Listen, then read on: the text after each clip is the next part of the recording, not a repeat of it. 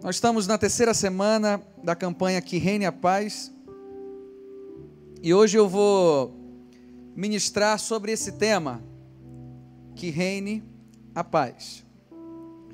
Todo ser humano, ele busca de alguma forma a paz. Se eu for perguntar aqui, quem aqui que quer viver em guerra? Ninguém. Todos nós de alguma forma, a humanidade caminha para isso, para que tenha paz. Paz nos negócios, na família, na vida em geral. A grande questão é que muitos estão buscando algo que nunca vão encontrar, por dois motivos muito simples. Estão buscando no lugar errado, estão buscando da forma errada. Talvez se você olhar hoje para o cenário da nossa nação, do nosso Rio de Janeiro, você diz: como é possível ter paz? Como é possível a igreja caminhar segundo um tema desse que a gente não consegue ver lógica nisso? A gente não consegue achar que isso é possível de acontecer. Talvez alguém já disse para você, ou você mesmo já disse isso, a vida com Cristo é tão difícil. Queridos, não é difícil, ela é impossível se não for ligada em Cristo. A vida com Deus, se não for ligado nele, nós não conseguimos, porque a força vem dele. E o mundo está atrás de paz. Pessoas querem trabalhar mais para ter mais dinheiro, porque talvez muitas pessoas acham que a paz está no dinheiro. As pessoas querem estudar mais, não tô, isso não é, não, não é contra isso, você tem que fazer, é bom que faça. Mas você não pode achar que a fonte que pode trazer a paz é isso. E nós, muitas vezes, queremos a paz, mas vivemos predispostos à guerra. Se a gente for fazer uma análise histórica, você vai ver que o nosso o, mundo que nós vivemos é um mundo de guerra. E eu vou relatar para você alguns fatos que você já conhece, mas é muito bom você ouvir. O Juninho está é, de algumas guerras que aconteceram. Eu vou ler algum, alguns trechos para que você entenda. Guerra Napoleônica. Joga aí, Juninho, para mim, por favor. Juninho está aí? Tem problema não. Olha só. Olha a estimativa de morte nessa guerra, de 3 milhões e 500 mil a 7 milhões. Ela aconteceu em 1803 a 1815 pela Europa, Oceano Atlântico, Pacífico, Pacífico e Índico. Uma série de guerras declaradas contra o Império Francês de Napoleão pelas coalizões da oposição. Vou citar para você outra guerra. Guerra Civil Russa, joga aí. 5 milhões a 9 milhões de mortos. Localização dessa guerra foi na Rússia de 1917 a 1921. Foi uma guerra multipartido que ocorreu no interior do antigo Império Russo. E isso após o governo provisório russo entrar em colapso para os soviéticos sob a dominação do partido é, bolchevique. As forças soviéticas de início assumiram o poder em Petrógrado e posteriormente ganharam o controle em toda a Rússia. Eu vou citar mais para você mais uma guerra que você já conhece muito bem, Segunda Guerra Mundial. Olha a estimativa de mortos, 40 milhões a 72 milhões. Esta guerra de ocorrência mundial aconteceu de 1939 a 1945 e envolveu a maioria das nações do mundo, ao incluir todas as grandes potências. Foi o conflito mais letal de toda a história da humanidade. Mortes civis, incluindo holocaustos. Eu tô, estou tô citando isso para você, para que você entenda que a história, durante a história, você vai ver guerras e guerras, por interesses diversos. Porque houve a Segunda Guerra Mundial, porque guerras napoleônicas, a fim de alguns interesses deles. eu quero que você entenda uma coisa: nós hoje não estamos vivendo essas guerras, mas uma guerra política, uma guerra ideológica, uma guerra religiosa e muitas vezes uma guerra com o próprio Deus. Tem pessoas que estão em conflito com o próprio Deus, dizendo: "Ah, Deus não existe", ou então Deus não me ama. E pessoas às vezes atrás e cobertas de uma guerra ideológica. E eu pergunto para você: como nós podemos clamar por, por paz se todos nós estamos predispostos a uma guerra? Tem gente que a guerra dele, sabe onde é? No trânsito. Quando ele entra no carro, parece que um demônio entra nele. Ele é a pessoa normal, mas ele assumiu o volante, meu amigo, você vai ver o capiroto na sua frente. Eu tenho dúvida que não é nem o diabo que entra nele, é ele que entra no diabo. O diabo fala: olha, ele é tão ruim que eu nem quero ele. Guerra no trânsito, pessoas predispostas a brigas. Quantas e quantas histórias através de documentários, jornais que você já ouviu, de pessoas que tiraram a vida de outras pessoas no trânsito. Pessoas que, em função de um pensamento ideológico, se de declararam guerra a outras pessoas. Pessoas, em função de pensamentos políticos, perderam amizades. Pessoas, em nome de, um, de uma fama, perderam amizades, porque estão predispostos a uma guerra. E nós estamos numa campanha que nós queremos declarar que reine a paz. Mas quando você olha esse cenário, você pergunta como isso é possível? E a Bíblia, ela tem uma explicação. Eu citei para vocês apenas três guerras aqui. Existem várias, você conhece muitas. E talvez você esteja pensando a guerra que você está enfrentando ou a guerra que você já enfrentou. E a Bíblia diz: de onde vêm as guerras? Vamos ver o que a palavra de Deus nos diz? Abra sua Bíblia em Tiago, capítulo 4.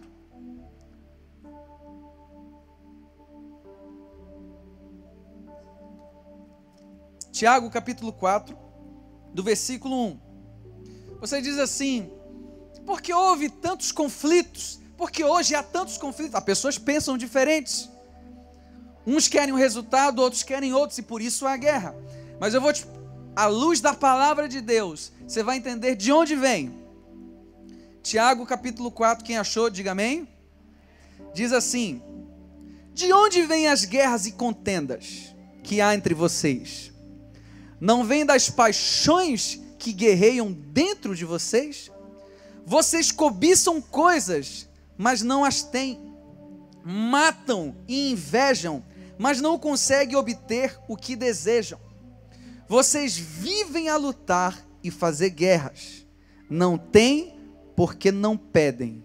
Quando pedem, não recebem, pois pedem por motivos errados, para gastar em seus prazeres.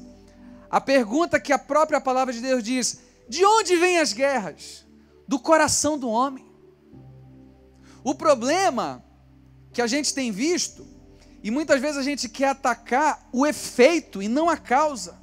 Ah, vamos em cima do efeito. Não, a guerra é só o efeito, a causa é o coração do homem afastado de Deus. Essa é a raiz do problema do homem que decidiu se distanciar de Deus. E quanto mais distante de Deus, mais guerras, mais conflitos, mais desamor viveremos. As paixões dentro do ser humano, o homem afastado de Deus, eles matam e invejam, mas não conseguem ter o que desejam. Os meios que se usam para obter o que quer nunca levarão, de fato, ao que eles querem. Eu quero enumerar para vocês hoje, à luz da palavra de Deus, como nós podemos obter essa paz na nossa vida. Quantos aqui querem, eu sei que a pergunta é óbvia, mas vale a pena estimular sua fé. Quantos querem que a paz reine na sua vida? Levanta a mão bem alto e dá um glória a Deus. Queridos, à luz da palavra de Deus, nós vamos ver que em meio a tantas guerras, tantos conflitos, políticos, religiosos, ideológicos, nós vamos entender a verdadeira paz. Então, como fazer para que a paz reine na minha vida? Primeiro lugar, entenda a verdadeira fonte da paz. E eu convido você a abrir a sua Bíblia em Filipenses capítulo 4, do versículo 4 ao 7, nós vamos ler. Filipenses 4, do 4 ao 7. Eu vou repetir o meu tópico. Como, fa como fazer para que a paz reine na minha vida? Primeiro, entenda a verdadeira fonte da paz. Se eu quero paz, eu, quero, eu tenho que saber de onde ela vem, de onde ela nasce. Ah, eu quero feijão. Tem que ir no pé de feijão. Eu quero uma limonada suíça. Tem que ir lá no pé de limão, cortar o limão, fazer aquela limonada tão gostosa. Você tem que saber onde é a fonte. O mundo quer paz, mas está procurando em fontes erradas. Filipenses 4, do 4 ao 6, acharam?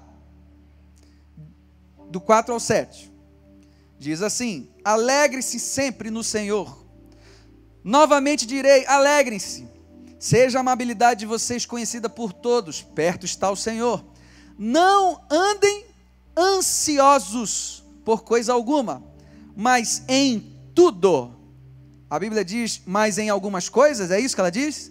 Não, mas em tudo, pela oração e súplicas e com ação de graças, apresentem seus pedidos a Deus. Aí o que, que vai acontecer? E a paz de Deus, que excede, que está acima de toda compreensão e entendimento, guardará o coração e a mente de vocês em Cristo Jesus. Quando vocês estiverem ansiosos, quem tem ansiedade aqui? Se você não tiver, vem pregar aqui. Todos no seu nível têm ansiedade, uns mais, outro me, outros menos. Mas a Bíblia está nos dizendo: não andeis ansiosos por coisa alguma, porque muitas vezes a ansiedade, essa ansiedade excessiva, é a falta de confiança e é a paz que muitas vezes não está reinando no teu coração.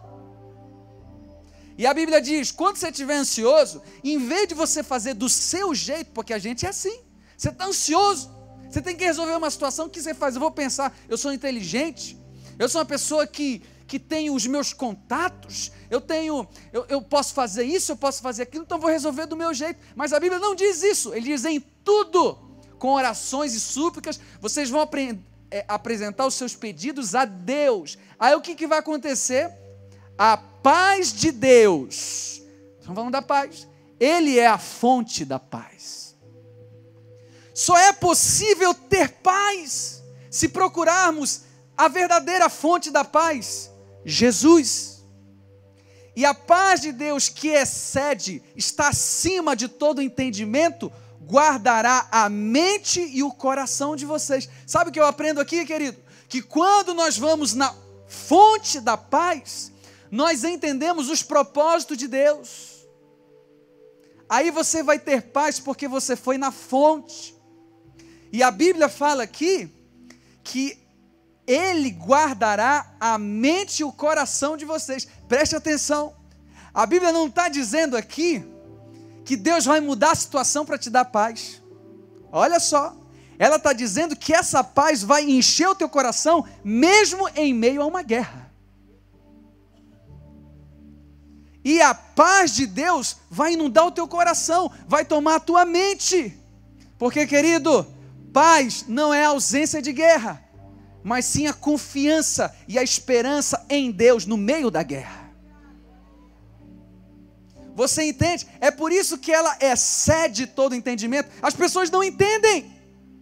As pessoas não conseguem compreender. Ah, num mundo tão violento, mas é, é como é que isso pode acontecer? É a paz de Deus. Ela não se explica, ela se vive. Para que a paz reine na sua vida, entenda a verdadeira fonte da paz. Quando os discípulos estavam naquele barco e houve uma grande tempestade, a Bíblia fala que Jesus estava na proa dormindo. Ele é a paz. Aí os discípulos viram que a tempestade estava muito forte, eles ficaram desesperados. Eles disseram: Senhor, acorda ele lá, por favor. Senhor, o senhor não se incomoda que a gente vai morrer? Aí ele levanta, ordena que o vento e o mar se acalmem.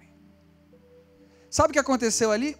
A paz que estava dentro dele só externou. É possível ter paz no meio de uma grande tempestade. Você só precisa entender a fonte da paz. Deus não vai te livrar desse mundo mal, não. Pelo menos agora não. Mas Ele vai te trazer paz no meio de toda essa turbulência. Deus não vai te livrar muitas vezes de você passar pelo fogo. Você vai passar, mas o fogo não vai te queimar. Muitas vezes, Deus não vai te livrar de enfrentar as águas, mas Ele não vai deixar que as águas venham te submergir. E muitas vezes, Deus não vai te livrar da cova dos leões, mas Ele não vai permitir que o leão venha te devorar. Você entende? Quando o apóstolo Paulo escreveu essa carta aos Filipenses, ele estava preso, mas era a pessoa que tinha mais paz em seu coração. É por isso que quando Paulo fala, tudo posso naquele que me fortalece, a interpretação desse texto não é assim, olha, eu posso fazer qualquer coisa. Tudo que eu quiser eu vou lá e faço. Não é essa a interpretação, porque antes ele vai dizer assim: eu aprendi a viver na, na fartura e na escassez, a ter muito e a ter pouco. Eu tudo posso naquele que me fortalece, independente se eu tenho muito ou se eu tenho pouco. Independente se eu estou bem ou se eu estou mal, eu posso todas as coisas. Eu tenho paz no meio dessa turbulência. Queridos, como é que se explica uma mãe que perde um filho? Somente a paz de Deus no seu espírito para consolar. E uma pessoa vai dizer: como é que aquela mãe vai para a igreja ainda? Ela perdeu o filho, ela está adorando a Deus. Eu, no lugar dela, já teria revoltado, já teria amaldiçoado a Deus. Não dá para entender, não. E é bíblico, ela excede todo entendimento. Não dá para entender. Talvez você diga como é que essas pessoas tão tão atacadas por, por situações adversas e vêm para a igreja e vêm adorar a Deus. A grande verdade, querido, é que nós estamos esperando circunstâncias favoráveis para apresentar o nosso melhor a Deus. Se você entender a fonte da paz, você vai experimentar coisas que você nunca experimentou. Você vai viver o novo de Deus.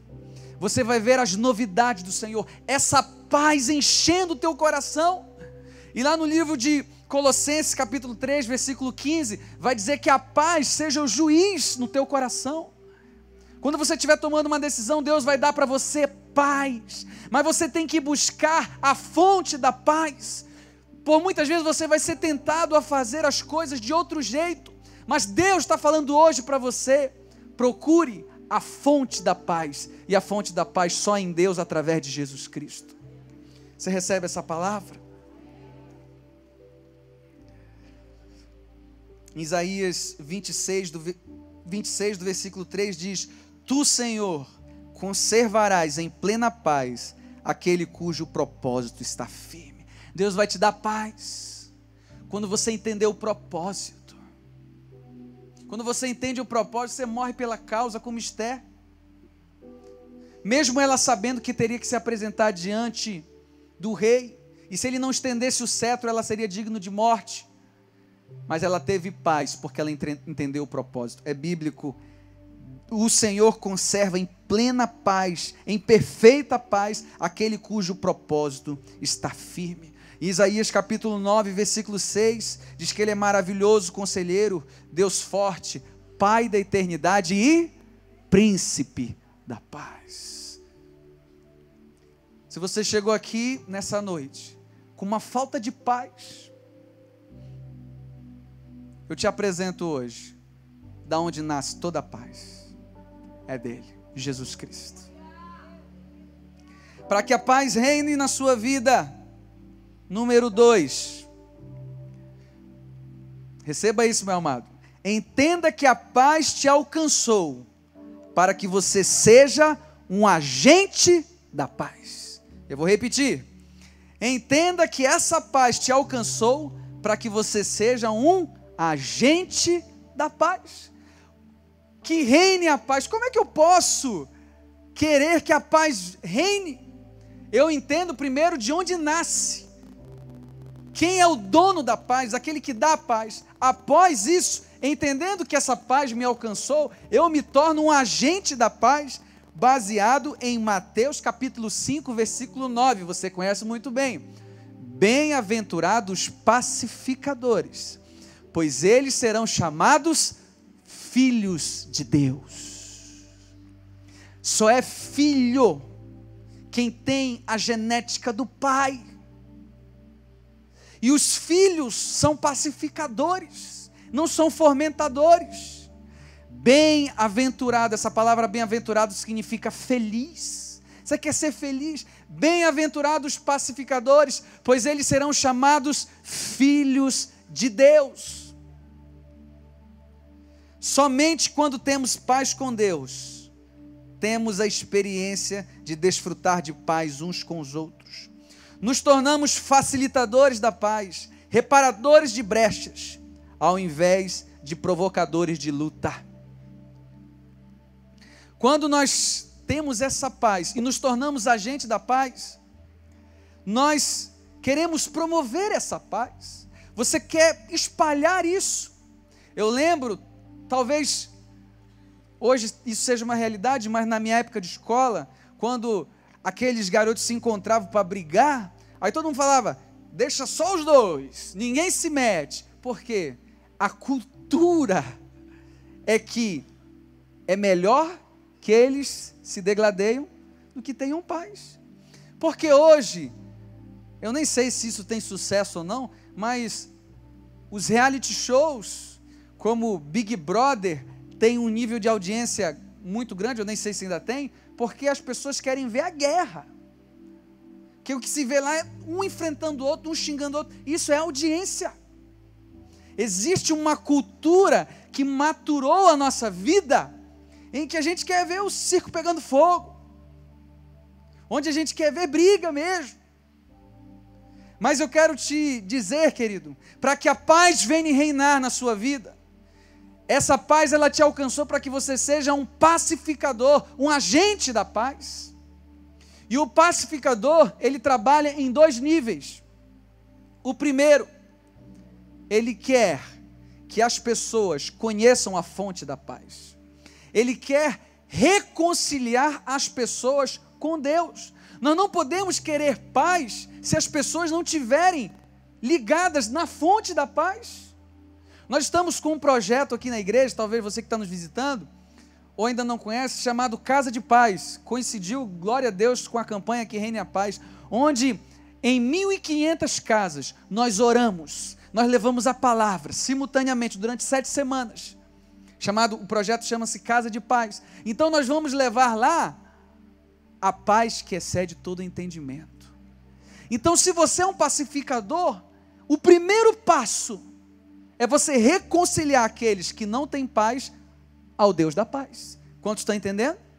Esse é o id, essa é a missão. Mateus 28, 19. Ide, portanto, fazei discípulo de todas as nações, batizando em nome do Pai, do Filho e do Espírito Santo.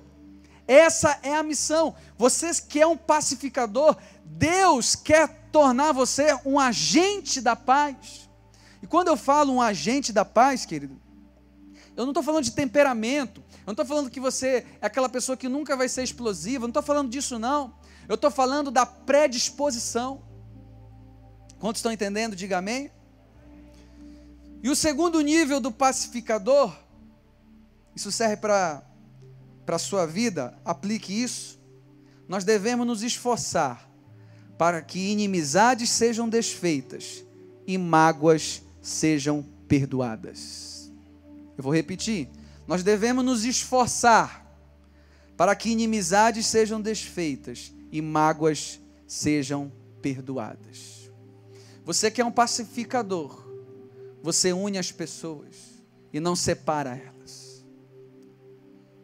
Muitas vezes, o nosso discurso, aquilo que nós planejamos é para afastar as pessoas. Você soube daquilo que o fulano falou de você, aí você nem sabe se ele falou não. O que, que foi? Você já está com raiva, você nem sabe o que foi. É por isso que em Provérbios 6,16 diz: Seis coisas o Senhor odeia, a sétima sua alma abomina. Aí ele vai enumerando: língua mentirosa, pés que se apressam para fazer o mal. Aí ele vai enumerando. No sétimo ele diz: aquele que semeia contenda entre irmãos. Quem é pai e mãe aqui, levanta a mão. Você gosta de ver os seus filhos brigando? Davi e Mateus, meu amigo, às vezes é a Segunda Guerra Mundial lá em casa. Fala, ó, não tem videogame, não tem figurinha da Copa, que agora tudo é figurinha da Copa. Meu Deus, estou ficando pobre só com esse negócio. Não tem, eu tenho que dar uma coisa para que eles tenham paz, harmonia. O pai quer ver harmonia entre os filhos. Deus é a mesma coisa. Ele não quer os seus filhos se degladiando. Então, se você é um pacificador, você reconcilia as pessoas ao, agente, ao dono da paz, você é um agente da paz, e você faz o possível para que haja amor, amizade, fraternidade entre as pessoas. Você tem a predisposição a perdoar. Ah, perdoar isso não é comigo, não, pastor. Você não sabe o que ele fez. Foi muito terrível. Não dá para perdoar, não. Aí há quem diga, é, o que ele fez realmente não tem perdão. Se eu fosse você, não perdoava. Aí sempre tem essa voz que vai levar você a um pensamento de guerra e não de paz. Queridos, esse mesmo pensamento que talvez seja justo para você, Jesus fez uma comparação. Quando os discípulos disseram, quantas vezes eu tenho que perdoar? Até sete vezes? Ele falou, não somente sete, mas setenta vezes sete. Sabe aquelas pessoas, eu não sei o nome desse esporte, vocês me ajudam aí? Que pega uma, é, acho que é, que pega uma vara, pu, é, pega uma distância e tem que pular um bastão, como é o nome? Salto em vara, né? Você imagina que Pedro chega para Jesus e fala assim: Olha, eu tenho que pular um negocinho desse aí para perdoar? Aí ele fala assim: Não, somente um desse não, mas 70 vezes isso aí. Ou seja, é impossível. A mesma coisa, a nossa dívida com o Pai é impossível de pagar. Impossível. Mas Ele nos amou. E a oração do Pai Nosso, que você aprendeu lá na infância, que às vezes esqueceu na fase adulta. Perdoa as nossas ofensas, assim como temos perdoado aquele que tem nos ofendido. O pacificador, ele promove o perdão entre as pessoas. O pacificador, ele tem a predisposição de ter a paz com o seu cônjuge. Porque muitas pessoas, muitos casais estão passando por momentos difíceis na sua vida, porque um não tem a predisposição. Ah, mas ele não faz, então eu não vou fazer. Faça você a sua parte. A Bíblia diz que o homem é santificado na convivência da mulher ou vice-versa. Você quer que a paz reine no seu casamento? Então, tenha uma ação de paz, tenha uma predisposição. Eu lembro que a, a, na escola a gente ouvia muito isso: quando um não quer, dois não brigam. Quem lembra desse ditado? Quem lembra? Parabéns, você tem mais de 40 anos. Quando um não quer, dois não brigam. Então, se você faz a sua parte, você se torna um agente da paz. Você promove. Chega em casa, está cheio de louça. Sua esposa já está chateada contigo que tu pisou na bola. Você vai lá e lava toda aquela louça. De manhã ela vai ver assim: um anjo passou aqui. Você diga: esse anjo sou eu já começa bem. Estou dando um exemplo básico. São pequenas atitudes que às vezes a gente despreza, mas fazem tanta diferença. O gesto de amor. Ah, mas eu tô lá em casa, eu estou numa briga com meu filho. Qual a atitude de amor que você teve para ele? E não confunda. Porque às vezes a gente acha que amor é dizer sim. E muitas vezes amor é dizer não. Tem atitude de amor. Seja um agente de paz na sua casa. Seja um agente de paz com o seu filho. Seja um agente de paz no seu trabalho. Promova a paz. Porque quem faz isso, a Bíblia diz que são os filhos de Deus. E essa paz te alcançou para que você possa, através dessa paz, alcançar outras pessoas, porque o mundo vive em guerra. Cada um pensa em si. É o egoísmo, é o hedonismo, é o prazer pelo prazer, é o particularismo. Primeiro as minhas coisas, depois se sobrar para o outro. O mundo vive assim, nesse egoísmo. E se nós não entendermos que esse é um processo necessário para que a paz venha reinar no nosso ciclo de trabalho, na nossa vida, na nossa família, nós não vamos alcançar a paz. Então, queridos, por favor, pratique Mateus. Bem-aventurado os pacificadores, aqueles que levam a paz, aqueles que levam as pessoas a se reconciliar com a, com a fonte da paz, que faz o possível para que as pessoas vivam em harmonia. Você quer ter paz no teu casamento? Você quer ter paz lá no teu ambiente de trabalho? Você quer ter paz no seu ministério? Seja um agente da paz. Você só terá, você só será um agente da paz se você entender a fonte da paz. E o terceiro ponto, que aqui eu encerro, para que reine a paz na nossa vida, Entenda que existe um cenário profético, que à medida que se aumentam as guerras, se aproxima a paz eterna. Mateus capítulo 24. Eu quero ler com você. Abra sua Bíblia. Mateus 24, do versículo 4 ao 8. Diz assim: Jesus respondeu: Cuidado que ninguém os engane. Pois muitos virão em meu nome dizendo eu sou o Cristo, e enganarão a muitos. Vocês ouvirão falar de guerras e rumores de guerra. Mas não tenham medo. É necessário que tais coisas aconteçam. Mas ainda não é o fim. Nação se levantará contra nação, e reino contra reino. Haverá fomes e terremotos em vários lugares. Tudo isso será o início das dores. Então eles os entregarão para serem perseguidos e condenados à morte, e vocês serão odiados por todas as nações por minha causa. Naquele tempo, muitos ficarão escandalizados, trairão e odiarão uns aos outros. E o número de falsos profetas surgirão e enganarão a muitos, devido ao aumento da maldade, e o amor de muitos se esfriará mas aquele que perseverar até o fim será salvo. Terceiro e último ponto, preste atenção, querido.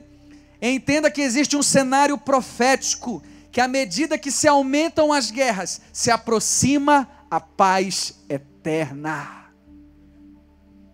A Bíblia está nos dizendo que a tendência é piorar. Calma, calma, não fique desesperado. Se nós estamos profetizando a paz e declaramos que, que reine a paz, como é que a própria Bíblia diz que a tendência é piorar? Querido, porque eu quero dizer uma coisa para você. Nós estamos aqui de passagem. Ai, que novidade! Eu não sabia disso. Sabia, sabia sim. Porque alguns dos seus parentes já partiram. A sua avó, a sua bisavó, algum dos seus pais. E vocês veem que ele não está mais aqui. Mas é difícil as pessoas entenderem para onde foram. O outro plano, as pessoas não têm essa certeza. E Hebreus 9, 27 diz: Ao homem está ordenado morrer uma só vez, vindo depois disso o juízo. E a Bíblia nos fala que o amor de muitos se esfriaria, que as pessoas vão se levantar nações contra nações, reino contra reino, e as guerras vão aumentar. E a paz onde é que fica? A paz está dentro de você. E se você entende isso, à medida que se aumentam as guerras, se aproxima Grave isso, querido. A paz eterna, a paz que excede todo o entendimento. Porque a totalidade de uma vida de paz não é nessa vida. A totalidade dessa paz está lá no céu. Onde nós um dia vamos celebrar as bodas do Cordeiro. E a Bíblia diz que lá não haverá choro, não haverá, não haverá tristeza, e ele enxugará dos vossos olhos todas as lágrimas. Queridos, entenda isso. Que está se aproximando dias em que as guerras vão aumentar. Onde você vai ouvir, já tem ouvido, nações contra nações, reino contra reino. Não fique desesperado, não. A Bíblia fala que a paz vai guardar o teu coração e a tua mente. E essa paz, esse passaporte, que nos possibilita viver uma paz eterna, só por meio de um nome. Qual é o nome dele? Qual é o nome dele? Diga mais forte: qual é o nome dele? Só por meio de Jesus. Ele é o príncipe da paz. Ah, mas como se o mundo vai piorar, eu vou piorar junto? Não! Você vai experimentar a verdadeira paz, que não é o que o dinheiro pode proporcionar, que não é que esse carro bonito que é legal, você tem que ter mesmo, não estou dizendo que não tem que ter, mas ele não tem alegria completa. A verdadeira paz, a totalidade da alegria está em Cristo Jesus e saber que essa paz, ela não é momentânea, ela é eterna. Onde essa matéria, onde esse corpo aí teu saradão, que você malha aí todo dia, que legal, muito bom, vai para a terra, serve de nada, mas tem que cuidar do corpo. Mas o espírito não morre. Por isso que Jesus disse: Quem crê em mim, ainda que esteja morto, viverá. Porque o Espírito de Deus se conecta com o Espírito do homem. Foi o que ele disse para Lázaro. Ele pode até estar morto nesse físico, mas o Espírito dele está conectado comigo. Ele está só dormindo. Eu quero dizer para você, querido, para que reine a paz na sua vida, Entenda a verdadeira fonte da paz. Seja um agente da paz. E creia que a paz eterna chegará na sua vida. Quantos querem que a paz venha reinar na sua vida? Feche os teus olhos em nome de Jesus.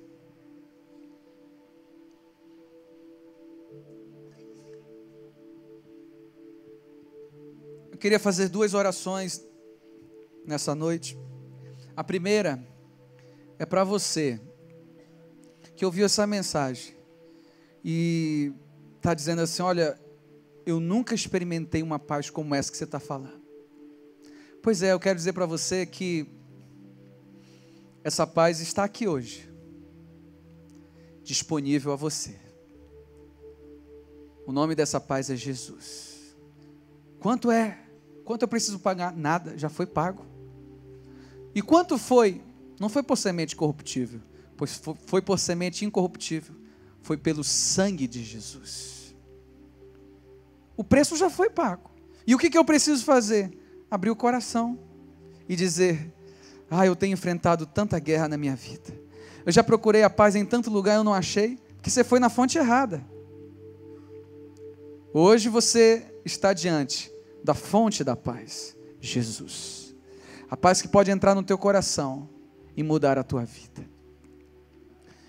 Se você hoje quer entregar a sua vida a esse Jesus, que só Ele pode te dar paz, eu quero te convidar a fazer uma oração, aí no seu lugar, em silêncio, ninguém vai precisar ouvir.